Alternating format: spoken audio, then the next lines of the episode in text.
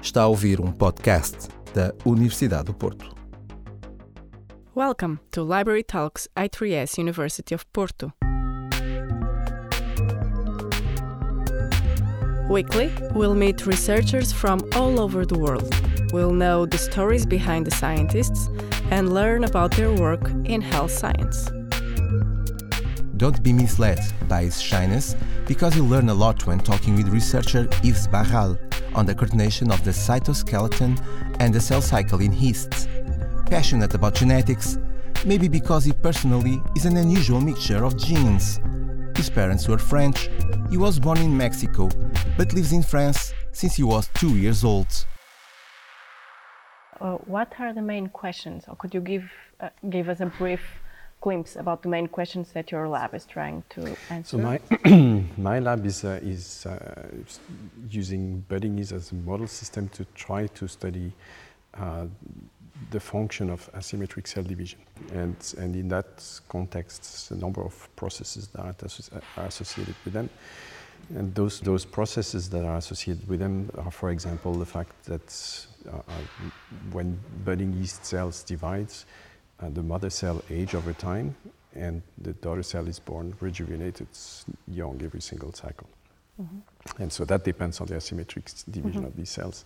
So we'd like to understand what does that mean for a cell to age.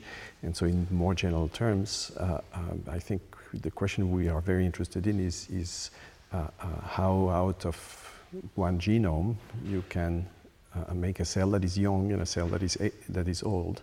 What does that mean for the cells to behold? What do they have acquired that is more or less than their genome? So those are the, the very broad questions we are, we are interested in. So that touches to epigenetic, cellular memory, aging, but using budding yeast as a model system to study that. And so obviously the role of this process of asymmetric cell division to create uh, cellular diversity. And so far, uh, how, what can you tell us about what is an old cell? What is an old cell? yeah. Well, what we can say about what an old cell is for sure is that this is a cell that has uh, uh, acquired some memory of its past. So it's a cell that is that has some uh, um, traits of adaptation. So it's better, actually better adapted to its environment than the young cells. Um, so surprisingly, on one side you can be old and less robust and, and fragile, and at the same time be actually better adapted to your environment. So it's a bit the, the, the interesting paradox uh, uh, that we can uh, tell already, and where we are very curious about whether there is a link between the two. Could it be that the fact of being better uh, uh, adapted m- makes you more specialized, less of a generalist, and probably therefore uh, uh, more fragile? And how uh, does the cell form this kind of memory of the past and uh, its processes? So there are there are uh, uh, for sure two mechanisms.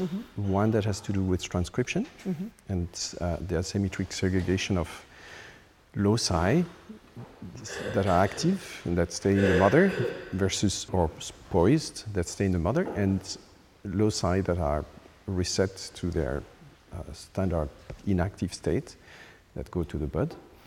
Um, another aspect is the formation of protein aggregates, which everybody think of protein aggregates as being a defect. And what we see is that actually a number of protein aggregates form in a regulated manner. And the aggregation of that protein is self-templating, so it's stable over time. And the consequence of this is that these cells, uh, uh, these, those aggregates uh, function like switches, genetic switches, by turning or, on or off, generally off, the, the product of the uh, gene that is uh, uh, aggregated. Since it is self-templated, templated, it's stable over time, and it functions as a dominant negative. And because it is an aggregate as well, it segregates as a single entity, and therefore it segregates as asymmetrically. The cell that retains it retains the memory. In general, it is the mother cell that retains it. Okay. And what triggers um, uh, the activation by the cell of this uh, past memory of these these processes? What what is the trigger point for it? How does the cell know when to activate what she has learned before? What There- it has learned? I- i- It's, it's generally the activation of signaling pathway inside the cell. So, for example, if an event uh, uh, stimulates a specific s- uh, signaling pathway, uh, um, number of changes take place within the cell, and among those of these changes, some of them promote the, the, the aggregation of s- specific proteins. Are generally proteins are directly involved in, in, in the signaling pathway itself, and so that's a way to modulate the response of the cell to the same stimulus over several several times. So one example we found that is particularly striking is that uh, um, yeast. The big advantage of yeast is that it's an organism, so it has its own uh, uh, uh, life cycle, and particularly they have the equivalent of genders, they have mating type, mate, mat alpha.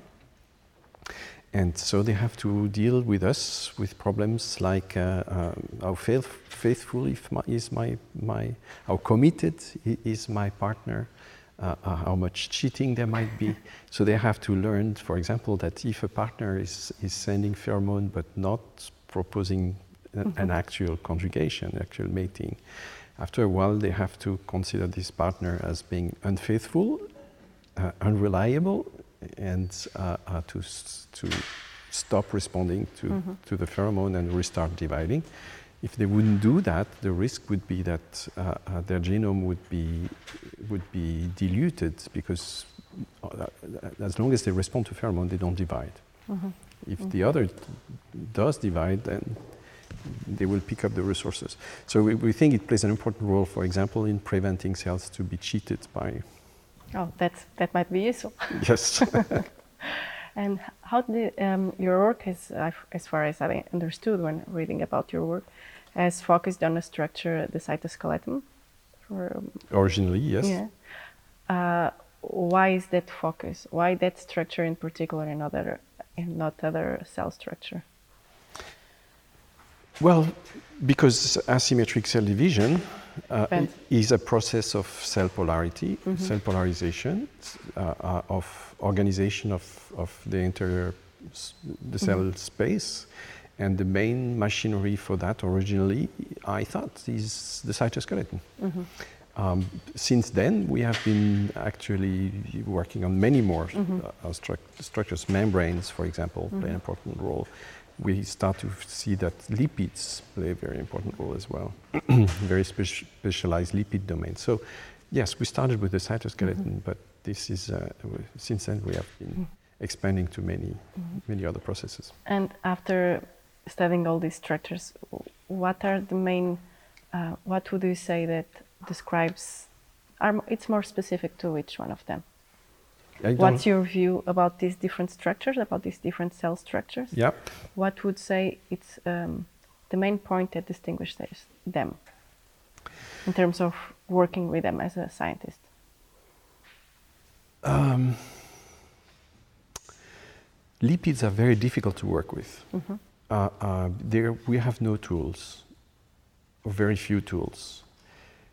And so that has obliged us to invent new tools.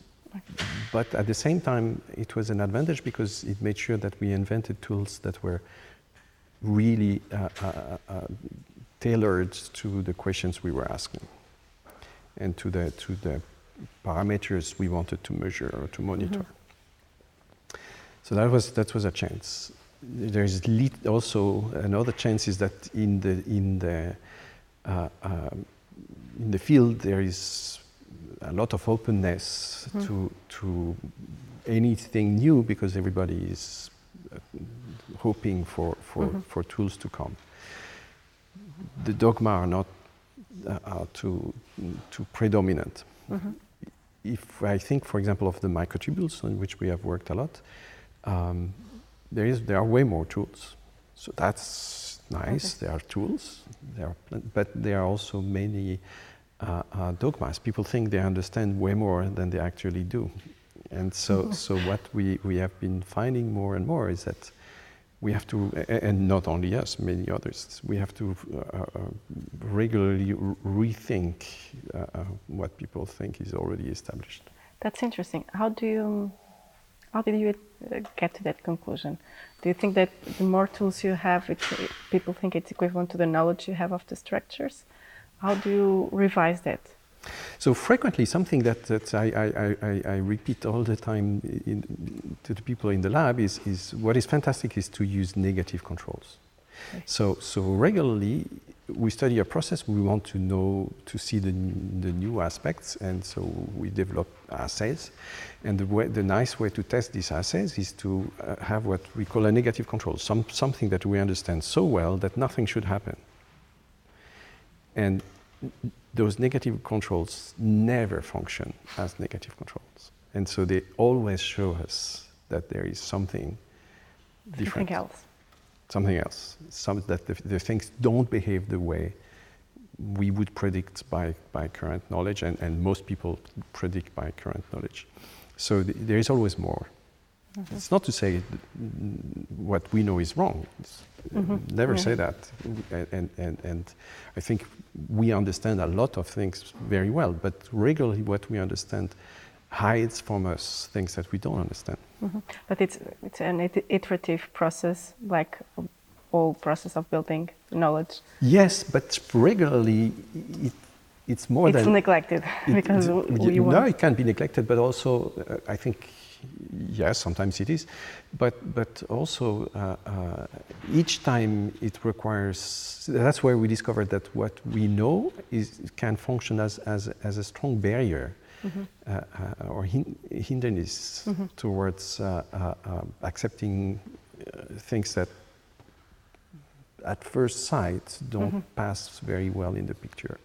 But in, per- in practical terms, that it might be harder for you as a scientist to justify the research in those sub same subjects because when you have to convince the funding entities, they want new things and new approaches. So if you're revising, it's more difficult to sell your project.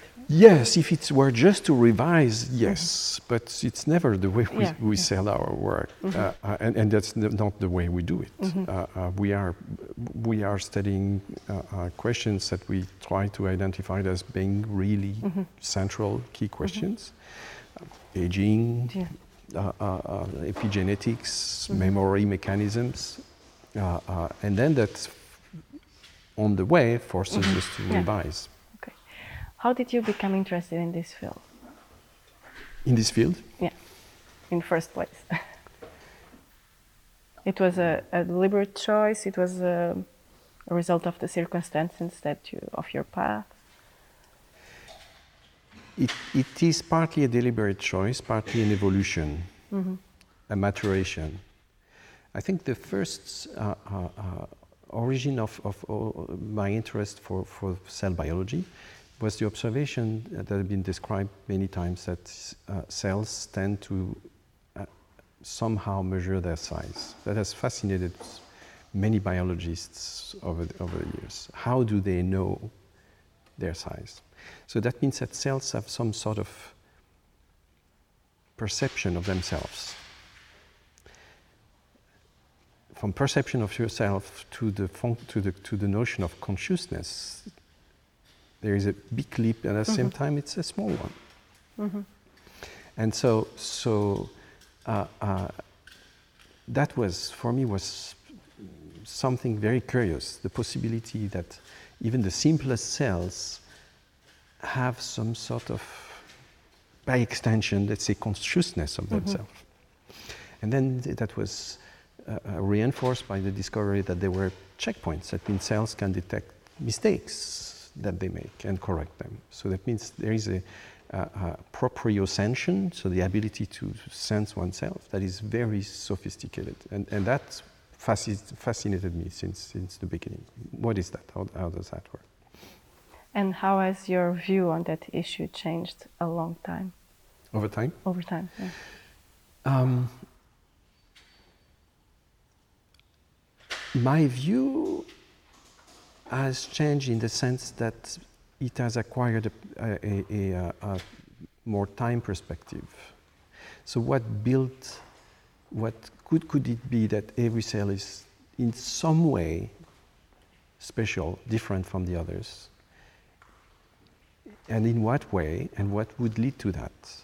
And the idea was that perhaps what leads to that is their history.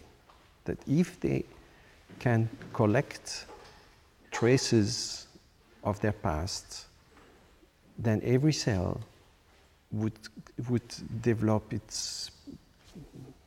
There would be a diversity among cells being developed that way.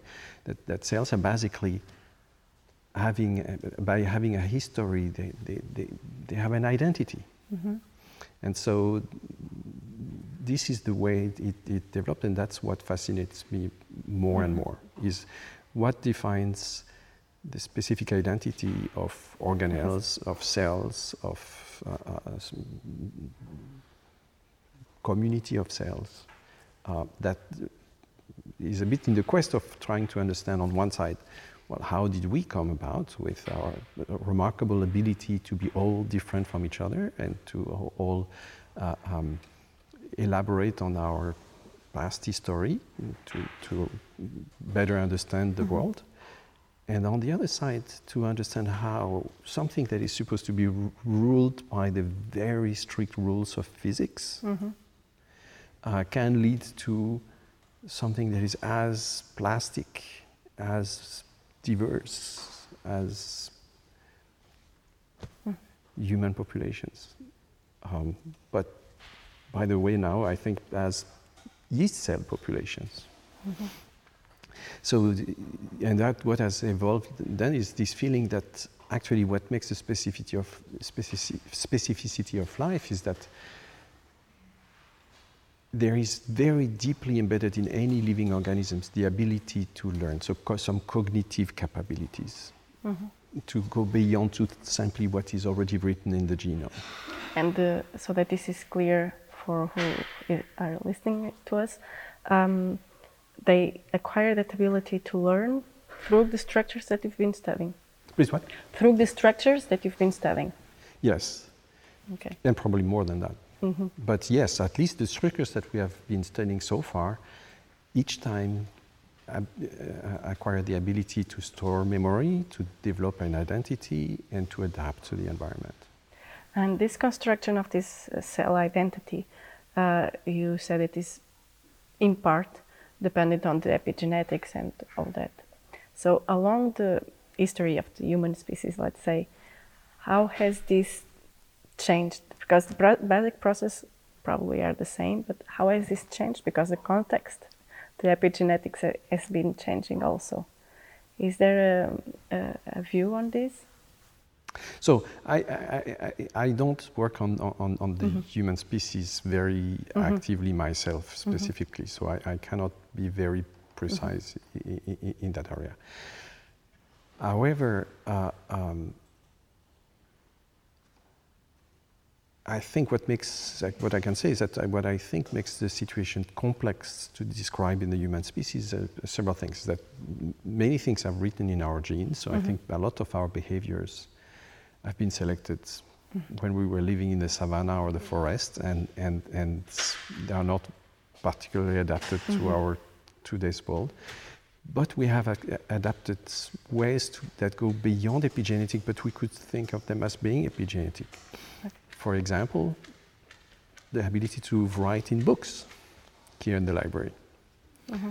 Uh, uh, this information follows the same principles and the same ideas is, is be able to put memory somewhere where, where it can be it can be reused and and that's uh, uh, for sure has had very interesting consequences on us and, and on on on, mm-hmm. on the evolution of the human species I'm sure will, will have and has already had influence on the evolution of the human species. One uh, example that I think is fascinating is related against to, to, to reading mm-hmm. and writing. Our brain are, has not been evolved for that, mm-hmm. but is able to do it. Yeah. And probably uh, uh, uh in the future, uh, we are selecting mutations that make it even more able to do that more and more with time. Mm-hmm. So, so the epigenetic events, this, this ability to do things that are not per se encoded in the genome, is already visible there. Our brain has not, our genome has not been evolved to write and read. What's next for you as a scientist? What's the next step? Well, uh, th- there are a number of next steps. One. Considering your career and the stage that you are now. So, so as my career, um, I'm good where I am. I wouldn't. I don't need to. to, to You don't want the Nobel Prize then? No, I, I, first there is no risk, but uh, uh, uh, second, I, I would hope if there were risk to be protected from it. Okay. Uh, I think continuing to to to to uh, do research to test those ideas and to try to uh, um, substantiate or disprove or uh, these ideas is a first thing. A second thing that interests me, and this is for me more of a next step, is to extend towards other sciences, and particularly I have in mind mathematics. I think that there are some concepts that are probably very important to work on together with mathematicians uh, because they might be important for mathematics as well, and, and, and, and that would in turn be very useful for, for, for our understanding of biology. Such as? Such as uh, um, how, do you, how do you make a system that is based on rules, like the genetic rules, so, so, so flexible in its, in, in its outcomes? So, so you, by this set of rules, you could say the genome is establishing something that is equivalent in mathematics to a theory. How do you make a theory can have a variety of different outcomes, describe different worlds? Um, this is a problem not just for biologists, it's also a, a, a very interesting mathematical question or logical question. So, those are the type of things that I, I would love to be able to, to, to develop together with mathematicians. Did your role as a coordinator, a group coordinator, has influenced your work as a researcher or vice versa? Oh, sure. Mhm. How? Uh, now, how? Uh, um,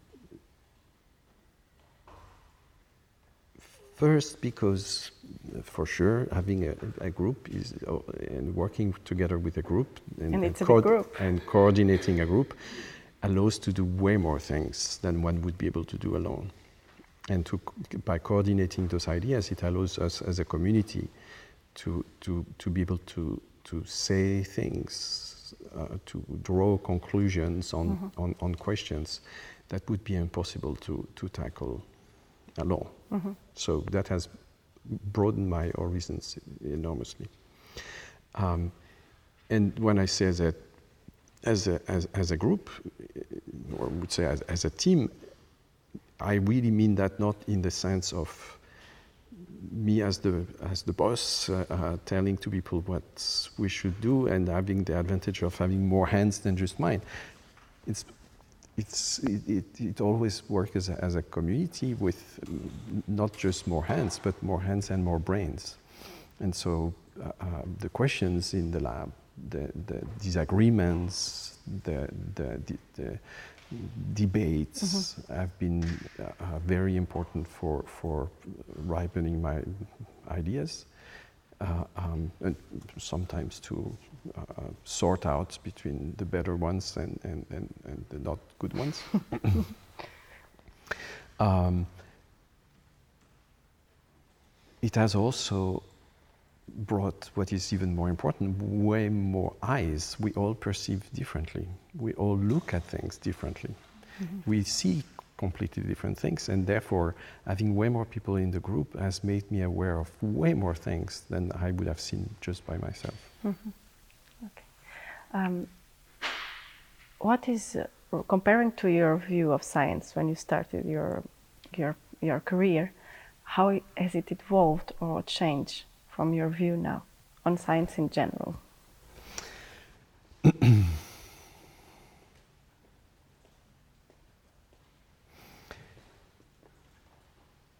I think that uh, um, my views on science have perhaps not changed so much. I think I was very attracted by science um, by curiosity, mm-hmm. curiosity for nature. And what I am observing over time is that there's really room for curiosity. The world is way richer and bigger, in particular the world of biology, than we ever think. So the, the surprises are coming the one after the others. And, and, and so this is uh, um, not a change. I would say it's a fulfill, fulfillment. I am extremely happy to see that curiosity is, uh, is uh, there is plenty to nourish this curiosity. What in my, my, view of science uh, has been perhaps more uh, um,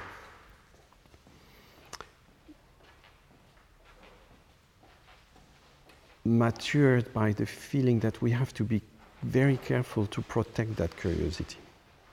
To give an example, we are living currently a time, and this is true here too, a time where biology is turning into medicine. Mm-hmm. And biology and medicines are not the same. There are two reasons. The first one is that medicine is just focusing on, the, on one species, ours.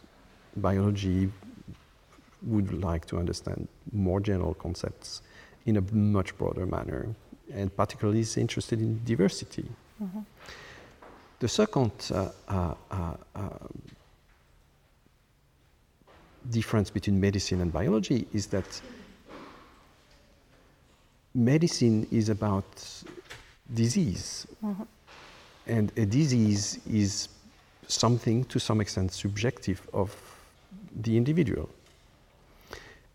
Things that might come across as a disease in medicine is, from a biological term, a biological point of view, perhaps something that is more normal, so something that we simply need to describe and not to interfere with.